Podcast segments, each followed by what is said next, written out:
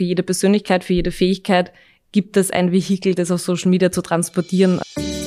Kurz und bündig, der Podcast des Wirtschaftsbundes. Unser Service für die heimischen Unternehmerinnen und Unternehmer.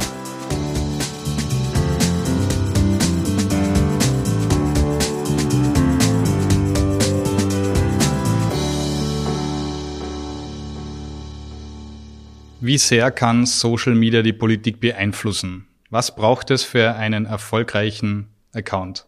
All das verrät uns Christina Rausch, ehemalige ÖVP-Kommunikationschefin und enge Vertraute von Sebastian Kurz in unserer neuen Podcast-Folge Kurz und Bündig. Sie gibt uns spannende Einblicke aus ihrer Zeit in der Politik und erzählt uns von ihrer jahrelangen Zusammenarbeit mit Sebastian Kurz.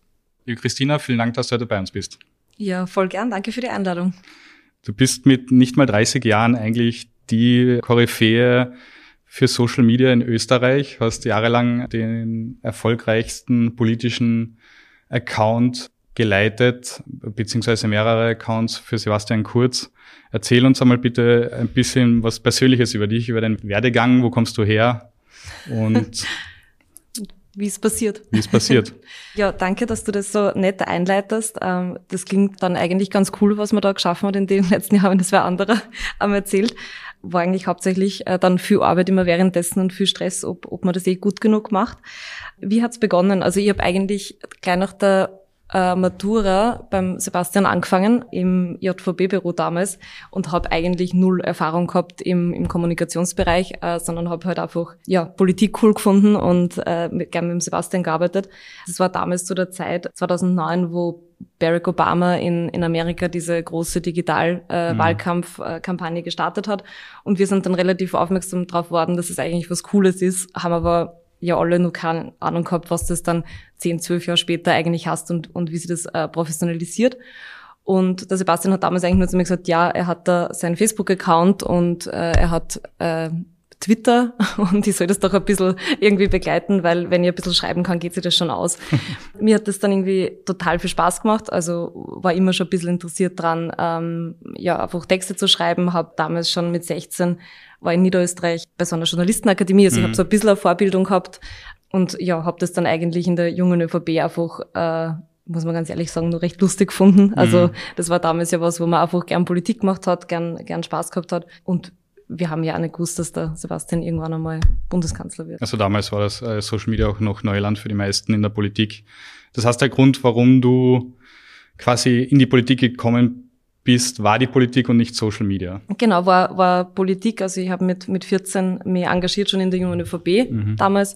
Äh, habe zu meinem Geburtstag, zu meinem 14. skurrilerweise von meiner äh, Schwester, die damals Landesabfrau der jungen ÖVP Niederösterreich war, den Mitgliedsausweis kriegt, dass ich endlich mich offiziell sozusagen äh, äh, engagieren kann. Also ja, das war mir einfach immer wichtig, aber es war halt äh, ein Ehrenamt und ich habe damals irgendwie äh, in meiner Familie immer gesagt, bitte ich will niemals Politik als Beruf machen, sondern das ist ein Ehrenamt, das ist lustig. Äh, mhm. Aber wollte eigentlich damals äh, Richtung Kunst- und Kulturbereich gehen. Ja, hat sich dann anders entwickelt. Anders entwickelt. Jetzt haben wir die Social Media Accounts von Sebastian Kurz ähm, mit Schwerpunkt Facebook, Instagram und Twitter ja mit Abstand die meisten ähm, Abonnenten.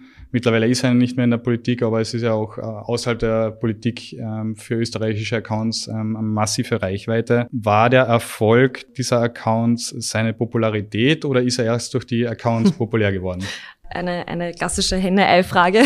Nein, in dem Fall ist es recht leicht zu beantworten. Also es war definitiv zuerst die, die harte Arbeit, die er gemacht hat und die Bekanntheit äh, mhm. und vor allem natürlich da die, der sagen, besondere Wert, dass du der jüngste Außenminister, der jüngste Staatssekretär, der jüngste Bundeskanzler bist, da war natürlich schon einmal interessanter für viele Dinge. Und dann war es einfach die, die Frage des Handwerks. Also mhm. was macht man dann auch draus? Weil sagen kannst natürlich, und da gibt's viele Beispiele, glaube ich, Politik, Wirtschaft, wo immer Menschen, die unfassbar gut in ihrem Bereich sind, aber die dann halt ja weder den, den Nutzen vielleicht drinnen sehen, nur das irgendwie das Commitment aufbringen, dann auch wirklich auch online gut zu sein. Das war halt für ihn dann auch wichtig und wir, wir haben uns dann da halt auch wirklich reintigert. Aber zuerst war schon die strategische Positionierung, sei, sei Alter, sei Besonderheit, sei Arbeit äh, im Fokus und das hätte man, also es wäre jetzt irre zu sagen, na geh bitte, das hätte man mit jedem Menschen machen können, also sowas, ne? Das war schon die Gesamtkonstellation. Und wie lange warst du da allein? Beziehungsweise ab wann hat man, hat es dann geheißen, okay, es werden zu viele Accounts und zu viel Arbeit, das schaffe ich nicht mehr? Ähm, damals, also in der jungen ÖVP war das nur überhaupt kein Gedanke.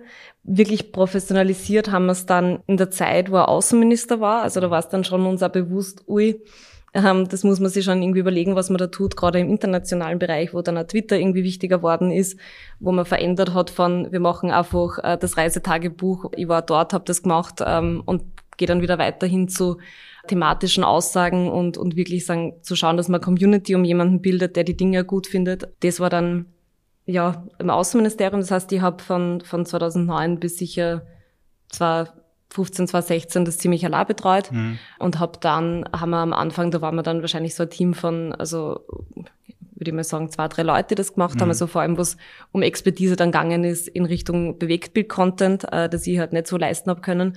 Und dann, was eigentlich 2017 im Digitalwahlkampf, das war dann da, das absolute, die, also Perfektion muss man da eigentlich wirklich sagen, wo wirklich für für ihn persönlich, aber auch für die Accounts von der Volkspartei und dann wirklich viele Leute dann da waren. Also das waren dann sicher 15 bis 17 Leute im Wahlkampf, die an unterschiedlichsten Stellen da gearbeitet haben. Ähm, da war sicher das, das Top.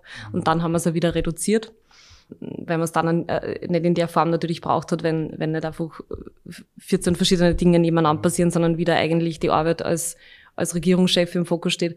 Aber ja, das war schon, bis dorthin war es schon eine taffe Reise, das allein zu machen, ja weil du sagst, ähm, der Fokus auf die Inhalte, habt ihr auch Neuigkeiten zuerst auf Social Media verbreitet und dann in die Presse? Weil es ist ja oft in der Politik so, dass man quasi eine Pressekonferenz hält, ähm, das wird dann ähm, über einen Livestream begleitet und ähm, am Ende werden die besten Zitate ähm, nochmal verwurstelt für Facebook und Instagram. So macht der 0815 Social Media Account jedes Politikers.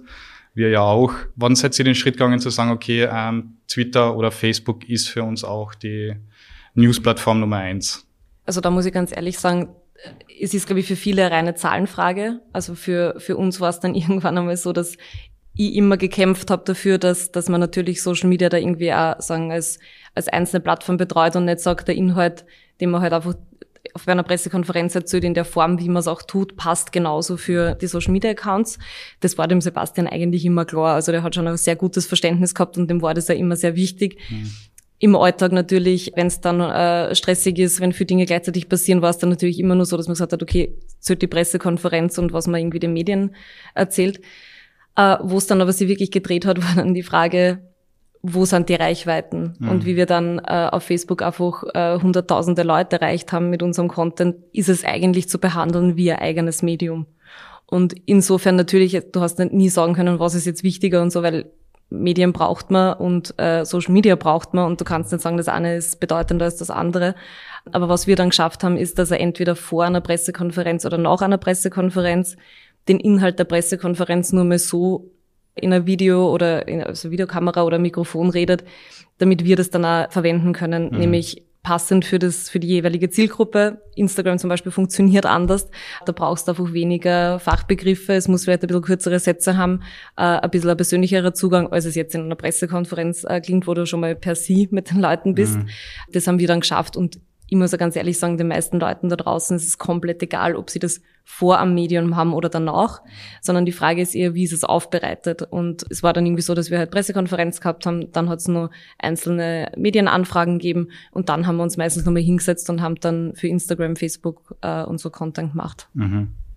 Und so strategisch, was waren da eure Ziele von Anfang an? Also normalerweise sagt man immer, okay, wir machen jetzt einen Facebook-Account und wir wollen viel Follower haben das war ja früher, wo Follower noch irgendwie ein Qualitätsmerkmal für Reichweite war, bei den meisten wahrscheinlich so, aber hat sich das bei euch geändert, beziehungsweise wann waren Follower-Phishing nicht mehr das Wichtigste? also ich glaube, das ist eine Reise, die man irgendwie gemacht hat mit den äh, Social-Media-Plattformen und die ist, glaube ich, einfach nie zu Ende. Mhm. Ich habe das Gefühl, du musst dir halt dafür, dass du Social Media gut machst, musst einfach beständig bereit sein, die verändern äh, zu, zu wollen und auch zu können. Wie du richtig sagst, bei uns war es auch am Anfang so, da war einfach, die Reise war, wir haben mehr Follower, blöd gesagt, ja. Wir haben dann irgendwann, also da war äh, das Match irgendwie HC Strache und Kurz, äh, wenn man sich dann nur erinnert, wer da irgendwie jetzt mehr Follower hat. Das war, glaube ich, kurz vor der Wahl 2017. Das Match haben wir dann irgendwann gewonnen gehabt. Dann hat sich aber die Plattform so verändert, dass du irgendwie gesehen hast, hm, äh, es geht eigentlich vor allem um die Interaktion dann mit den Followern. Also du kannst irgendwie, so wie, wie es bei uns war, eine Million Follower haben, aber die Interaktionen passen nicht und somit sieht dann dein Content wieder keiner, obwohl du halt nach außen hin einen super Account hast. Und dann haben wir eigentlich begonnen und das war schon zwischen, also 2017 und, und jetzt sozusagen den, den, den letzten Monaten haben wir dann schon wirklich probiert, Communities zu schaffen, die Menschen einfach zu Aktionen zu bringen. Also das war, das war dann für uns wichtig, dass wir aus dem auch was machen. Also ich glaube, ohne Follower geht's auch nicht, weil irgendwoher brauchst du die Reichweiten und du kannst das natürlich dann einfach sagen, okay, wir gehen einfach ähm, in Paid Media rein, wir bewerben unseren Content einfach nur und das ist uns jetzt salopp gesagt, irgendwie wurscht, ob das irgendwie schon äh, so und so Follower von vornherein irgendwie hat. Aber ich glaube schon, dass das Zusammenspiel, also ohne diese Basis an Leuten kriegst du es auch nicht hin. Aber es geht mittlerweile viel mehr darum, wie genau ist der Content, passt er zu meiner Community, bietet ihnen Abwechslung und dann natürlich auch sehr viel Handwerkszeug, was auch darum geht, wann poste ich was, wen verlinke ich, was ist das genaue Format. Äh, also jetzt zum Beispiel auf Instagram merkt man wieder, wenn es der Video online stößt, in dem Newsfeed äh, ist es eh super. Wenn es ein Reel ist, äh, was einfach das neue Format ist und Instagram das sozusagen belohnt in der Performance, kriegst du einfach automatisch 20, 30 Follower mehr. Mhm. Das ist der Kampf gegen TikTok, genau. Reels. Ja. ja. Und das ist halt irgendwie total interessant. Also es sind halt am Ende Plattformen, die etwas verkaufen und die einfach äh, dahinterliegende Logiken haben. Und das ist halt oft, glaube ich, das, wo wir dann auch gesagt haben, na, wir haben jetzt die Follower, wir haben unter Anführungszeichen schönen Content, aber es rennt dann trotzdem nicht immer so erfolgreich, wie wir das gern hätten. Und da muss man dann halt wirklich tiefer schauen, einerseits sich selbst hinterfragen und sagen, posten wir denn überhaupt was Interessantes? Also mhm. ich glaube, das ist halt auch für, für viele eine Schwierigkeit, dann ehrlich zu sein und sagen, okay, uns interessiert es ja schon selber nicht. Und das andere war, machen wir es auch richtig und passt es eigentlich nur zu dem, was die Plattform will. Und in dieser, in diesem Ding, glaube ich, switcht man immer hin und her. Und uns hat es einmal total gerissen, wie dann die Frage war, Facebook dreht die, die Likes ab. Mhm und wir haben aber eigentlich jahrelang in das investiert. Und das sind natürlich dann Sachen, wo du halt merkst, upsi, äh, man muss da schon irgendwie bereit sein, äh, auf verschiedenen Ebenen das irgendwie schlau zu machen und nicht zu sagen, ich konzentriere mich genau auf eine Zahl, die irgendwie messbar ist und alles andere blende ich aus. In den Medien wurdest du mal als Korrektiv von Sebastian Kurz genannt. Ist eine Bezeichnung überhaupt zutreffend und wie war euer Zusammenarbeit? Also man, wie kann man das sich so vorstellen? Also in, Sparringpartner. Interessant, was, was Medien, wie die das immer zusammenfassen. Also das, äh, das würde mich sehr ehren, wenn das, wenn das so wäre. Also ich glaube, er war, also wir waren einerseits sehr gute Freunde immer. Ich muss aber sagen, wahrscheinlich waren wir gegenseitig immer wieder mal korrektiv, also im gesamten Team füreinander. Also unsere Zusammenarbeit war immer so, dass wir in einer, in einer sehr coolen Runde einfach immer gearbeitet haben, wo jeder äh, sein Talent mitgebracht hat und sein Blick irgendwie auf die Welt oder das, was ihm halt irgendwie ausmacht. Und wir haben halt unfassbar viel diskutiert. Sebastian ist jemand, der halt einfach tausende Fragen stellt und immer alles wissen will und wie man sieht und, und was man gescheiter fände und ob das so oder so passt. Am Ende war es jetzt so, dass er sich das immer alles angehört hat und dann, und das habe ich immer sehr an ihm geschätzt, dann eine klare Entscheidung getroffen hat, an die wir dann gemeinsam einfach irgendwie weitergewerkt haben.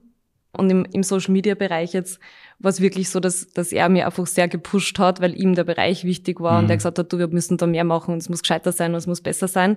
Das hat mir total äh, viel, viel Spaß gemacht und andererseits war ich dann jemand, der dann gesagt hat, du irgendwie das, was du dir da vorstellst, entweder das können wir mit diesen Mitteln nicht erreichen oder du, ich glaube nicht, dass das inhaltlich gescheit ist, das mhm. zu machen. Und das hat er dann irgendwie aufgenommen. Und ich glaube, das ist irgendwie das Schöne, wenn man äh, so miteinander arbeiten kann, was, glaube ich, ein bisschen eine neue Generation auch von Arbeitswelt irgendwie beschreibt, dass jeder das macht, was er gut kann, aber jeder auf seinem Fach irgendwie als Experte dann auch irgendwie ernst genommen wird, mit einer totalen Offenheit und Ehrlichkeit, wenn er Dinge nicht funktionieren. Ja. Und das ist uns auch sehr oft passiert. Und wir haben dann halt immer gesagt, okay, also wie, nicht wie können wir es jetzt dran und wie können wir es jetzt irgendwie den Schuldigen suchen, sondern wie können wir uns halt irgendwie verbessern. Und ich glaube, das war in verschiedenen Bereichen bei uns, aber gerade im, im Social Media Bereich sicher der Erfolg, diese Ausdauer zu haben, gemeinsam an dem zu werken und nicht irgendwann einmal aufzugeben und zu sagen, es ist einfach zu mühsam worden. Mhm. Mitte März hast du bekannt gegeben, dass du dich einer neuen Herausforderung stellst und in, quasi in die Privatwirtschaft, ins Campaigning-Büro wechselst. Ähm, was war für dich der ausschlaggebende Punkt, nach so langer Zeit die Politik zu verlassen? Also grundsätzlich äh, natürlich, und das sieht man an meinem Werdegang, also ich habe von, von 18 bis 30 äh, mit und bei äh, Sebastian Kurz gearbeitet und natürlich, wenn dann einfach so ein gemeinsamer Weg irgendwie vorbei ist, überlegt man natürlich auch sehr viel, ob man das allein machen will, äh, ob das irgendwie in dieser gewohnten Runde, ob man die irgendwie äh, dann abgehen wird und, und wie das halt irgendwie läuft. Also das, das macht natürlich was mit am. Ich habe dann für mich entschieden, dass ich einfach gern irgendwie nur den, den Übergang einfach gut gestalten will aber dass man ganz ehrlich halt auch irgendwie nach den zwölf Jahren die Politik äh, dann auch genug war. Also ich würde jetzt äh, nie sagen für immer. Dafür bin ich, glaube ich, ein zu politisch interessierter Mensch äh, und, und bin ja ehrenamtlich nur immer äh, dort und da aktiv. Aber rein in der Arbeit hat man einfach viel erlebt. Das war eine harte Zeit. Also es war unglaublich cool, spannend, toll, aber natürlich auch in den letzten, äh, in den letzten Jahren natürlich auch unfassbar fordernd. Und für mich war dann irgendwie auch der Punkt und äh, so sehr mein Leben, dass man halt erwachsen will. Und irgendwann, wenn man mal zu viel, glaube ich, von was gemacht hat, ist es gut, das anderen Leuten wieder zu übergeben und zu sagen, schaut mal ihr, wie ihr das machen wollt, und dem Raum zu geben und selber zu sagen, wo kann ich jetzt wieder wachsen, wo kann ich lernen und, und von wem vor allem. Und ja, vor allem jetzt drauf, dass ich sagen, den Wechsel jetzt äh, halbwegs erfolgreich vollzogen habe. Mhm. Was würdest du sagen, waren deine wichtigsten Erfahrungen, die du gesammelt hast in dieser ganzen Zeit? Äh, unglaublich viele, gute und, und schlechte. Äh, so ehrlich muss man da sein. Na, ich habe, glaube ich, gelernt, in der Politik sagen, mit, mit Menschen zu arbeiten. Und das ist, glaube ich, was, was einfach immer, immer, immer in jedem Beruf einfach wichtig ist, dass man einfach merkt, wie viele verschiedene Interessen gibt's, wie sind Menschen, was macht die aus. Und das Zweite ist, glaube ich, in der Politik, was man lernt, ist eben ausdauernd zu sein, nicht gleich aufzugeben, dass Dinge halt auch hart sein können und, und dass man nicht die Dinge irgendwie leicht kriegt. Und glaube ich jetzt wieder speziell auf den Social Media Bereich, da glaube ich in einer extrem schnellen Taktung mit manchmal mehr und manchmal weniger Mitteln das Beste rauszuholen. Also das waren sicher so die, die wichtigsten Punkte für mich. Kannst du dann schon verraten, wie deine, deine zukünftigen Aufgaben im Campaigning-Büro aussehen? Ja, du total gerne, wenn's, wenn, wenn du es hören willst. Gerne. Ähm, na, also ich bin äh, im Campaigning-Büro ähm, einerseits in einer Rolle, wo ich im, im Management-Team das gesamte Unternehmen äh, auch irgendwie mit weiterentwickeln darf. Also wo der Philipp Madadaner ja schon mit seinem Team wirklich eine coole äh, Bude aufgestellt hat, mhm. die in extrem vielen Dingen immer Vorreiter war. Und gleichzeitig darf ich jetzt sozusagen wieder mit meinem Bereich, also mit einem, mit einem sehr starken Fokus auf äh, Social Media Bereich aufbauen, wo man wieder in diesem Bereich auch Vorreiter sein will. Und da geht's vor allem um die Dinge, dass man neue Plattformen versteht, neue Trends anwendet.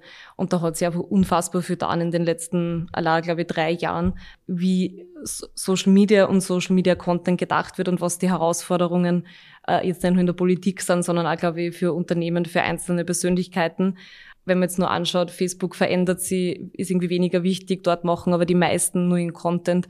Äh, Instagram nicht für alle die Lösung, LinkedIn für viele irgendwie nur so eine Netzwerkplattform, die aber gerade extrem boomt und super viele Möglichkeiten bietet. Äh, gar nicht zu sprechen von, von TikTok und, und Live-Formaten und Podcasts und all dem. Äh, und da wollen wir einfach möglichst passende Angebote für, für eben CEOs, Unternehmen, aber natürlich auch die Politik bieten, sie einfach da in dieser neuen Welt zu begleiten und möglichst irgendwie effiziente Wege zu finden, um schnell taktigen Content zu machen. Also mein Lieblingsbeispiel ist einfach, früher hast du irgendwie ein Video produziert, das war super aufwendig, da hast du irgendwie fünf Leute gehabt, 17 Kameras, äh, es war sauteuer. Ähm, und dann hast du irgendwie ein Piece gehabt und das war super, das hast du auf Facebook gestellt, das beworben, äh, Ende der Geschichte. Und jetzt ist es so, dass du eigentlich täglich Content brauchst, der zum Beispiel auf Instagram in einer Story 24 Stunden online ist.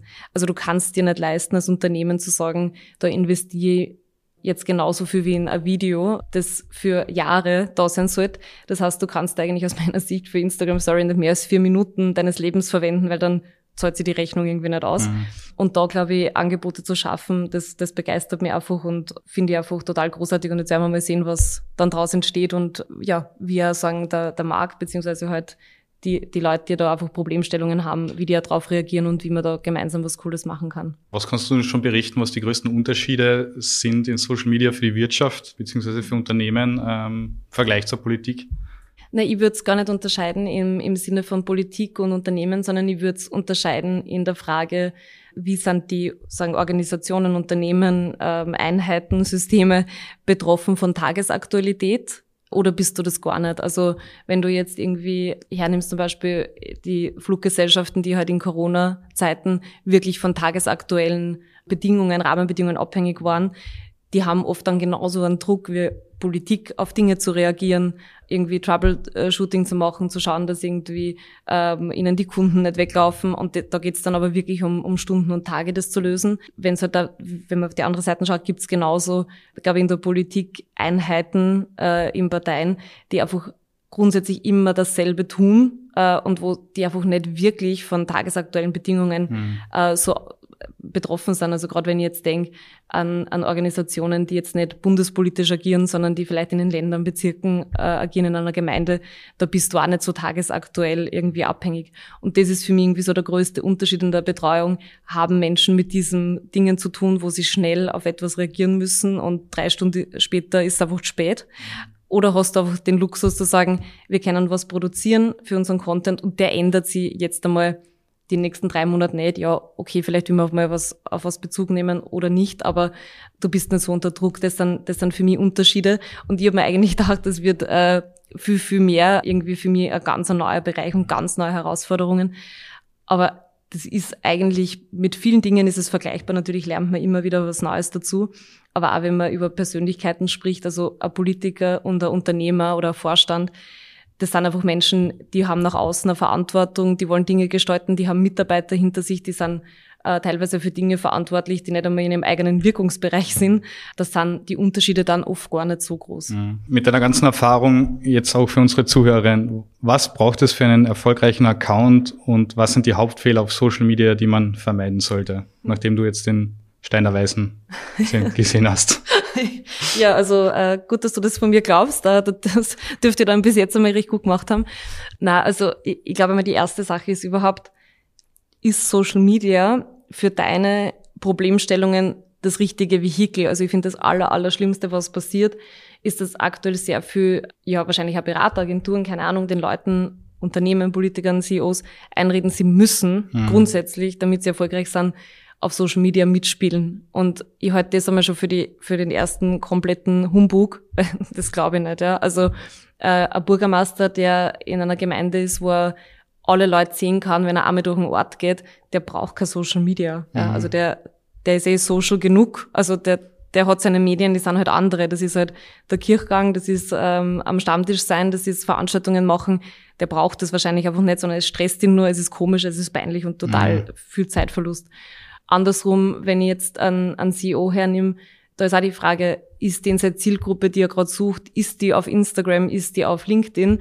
Oder vielleicht ist sie ganz woanders in dem, also in den Untiefen des mhm. Internets, wo es ganz viele andere Plattformen gibt, wo man sie besser positionieren kann.